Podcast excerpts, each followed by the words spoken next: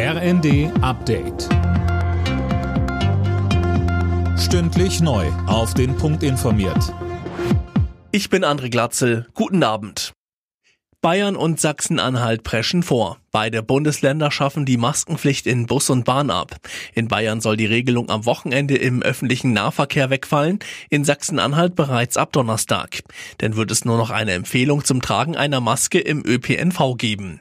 Bayerns Gesundheitsminister Holleczek findet, die Maskenpflicht sei aufgrund der stabilen Corona-Infektionslage nicht mehr angemessen. Trotzdem wird der Appell bleiben, dass wir bei der Maske äh, einen wichtigen Schutzfaktor sehen und wir werden das auch in unserer Kommunikation sehr deutlich machen. Kliniken in Deutschland sollen künftig auch Geld bekommen, wenn sie Behandlungskapazitäten freihalten. Das schlägt eine Expertenkommission der Bundesregierung vor.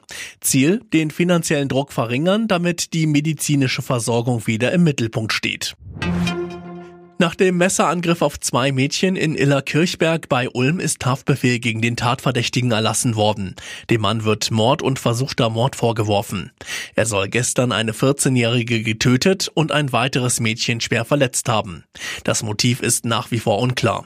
Dazu Baden-Württembergs Innenminister Strobel. Ich möchte freilich sehr deutlich sagen, wir haben keinerlei Erkenntnisse auf eine politische oder religiöse Motivation dieser Straftat.